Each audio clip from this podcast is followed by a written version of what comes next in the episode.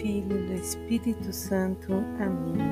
Sejam bem-vindos ao Café com o Senhor. Hoje é quarta-feira, dia 24 de janeiro de 2024. Com alegria, é muito bom estar aqui na sua companhia. Eu sou Grazi Zamboni e vamos meditar hoje as palavras do Senhor.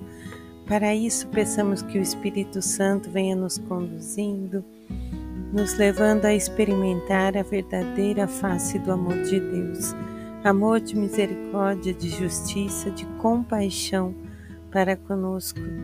Vem agir em mim, vem falar em mim, vem ficar comigo, Senhor. Obrigado por Sua presença e por Sua companhia.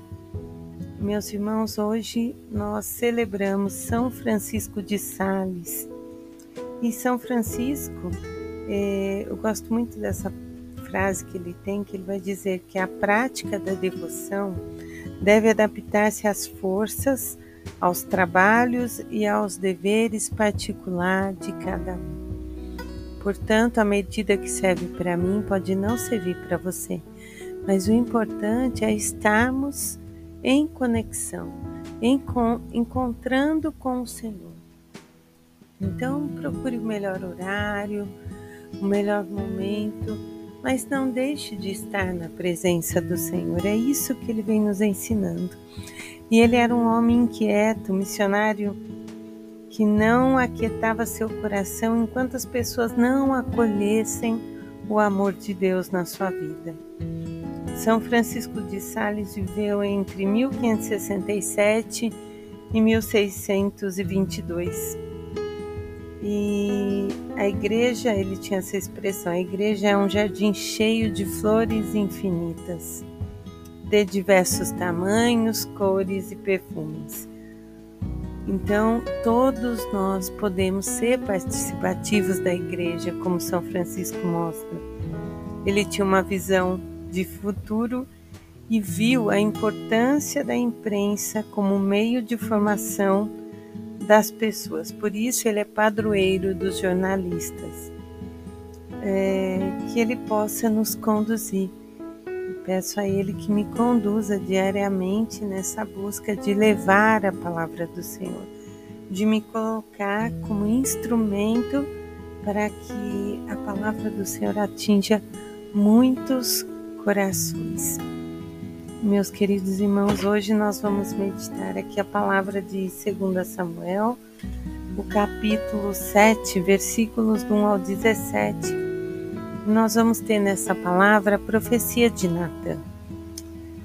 É, Davi deseja, né, vem um desejo no coração dele de fazer uma casa para a arca de Deus. E ele fala com o profeta Natan. E o profeta então em oração, escuta a voz do Senhor que vai dizer: Diz a ele para fazer tudo o que ele tem no coração, pois o Senhor está com ele. E o Senhor vai dizer que também vai dar uma casa para Davi, que será estável e será para sempre. Quando a gente medita esse parágrafo que o profeta está anunciando as palavras do Senhor para Davi, vai dizer exatamente assim: quando teus dias se completarem e repousarem com teus pais, suscitarei um descendente para a tua descendência, saindo de tuas entranhas. Ele construirá uma casa para o meu nome, e eu firmarei o trono de seu reino para sempre. Eu serei para ele pai, e ele será para mim filho. No último parágrafo vai estar assim: Tua casa e teu reino estarão firmes para sempre diante de ti. Teu reino será estável para sempre.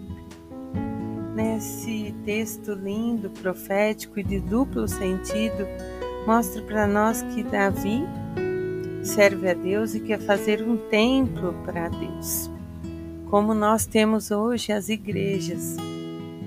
Mas Deus tem uma promessa de, um, de uma casa maior para Davi, de uma descendência que não tem fim.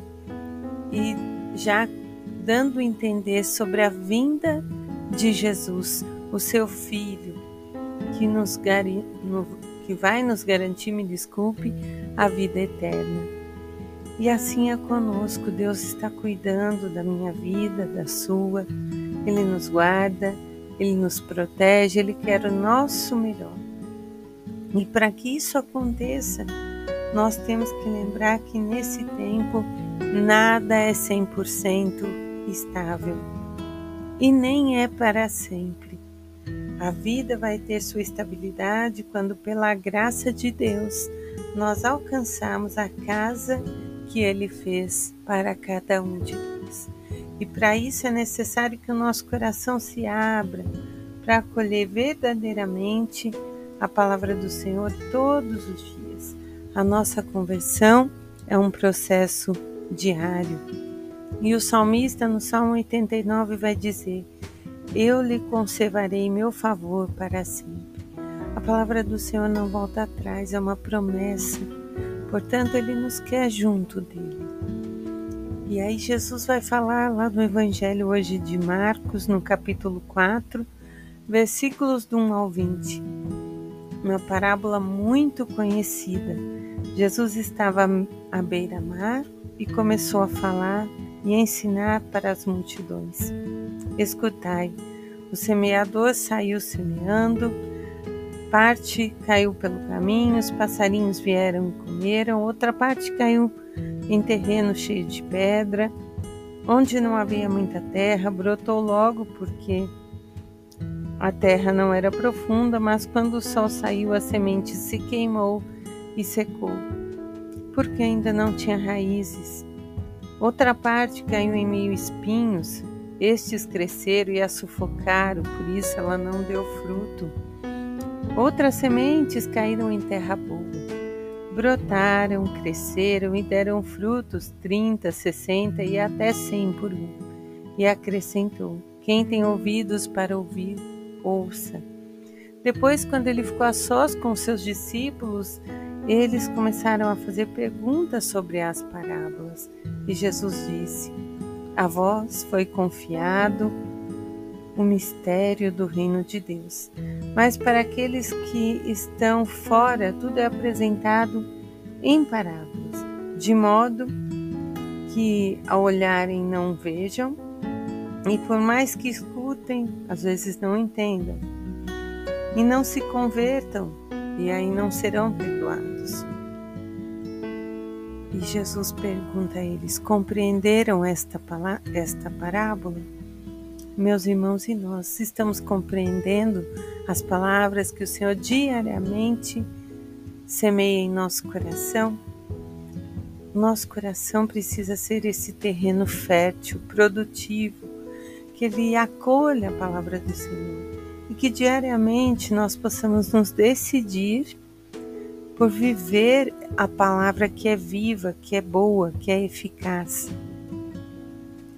Os corações é que muitas vezes se endurecem e não recebem a palavra, se tornam semelhante aos terrenos aqui citados, pedregosos, cheios de espinhos, com terra rasa. E nós precisamos ir fundo, deixar que o Espírito Santo nos conduza para viver diariamente a alegria da conversão, que é lançada em nosso coração pela palavra de Deus.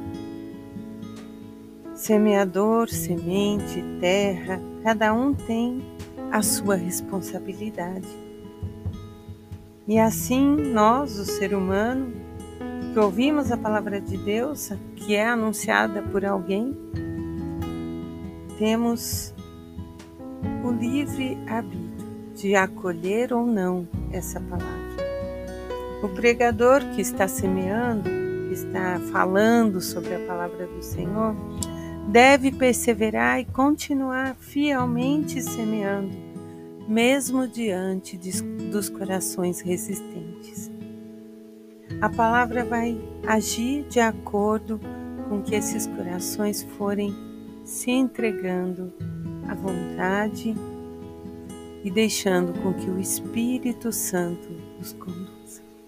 Que possamos o tempo todo ser instrumentos da vontade do Senhor. Em nome do Pai, do Filho, do Espírito Santo. Amém.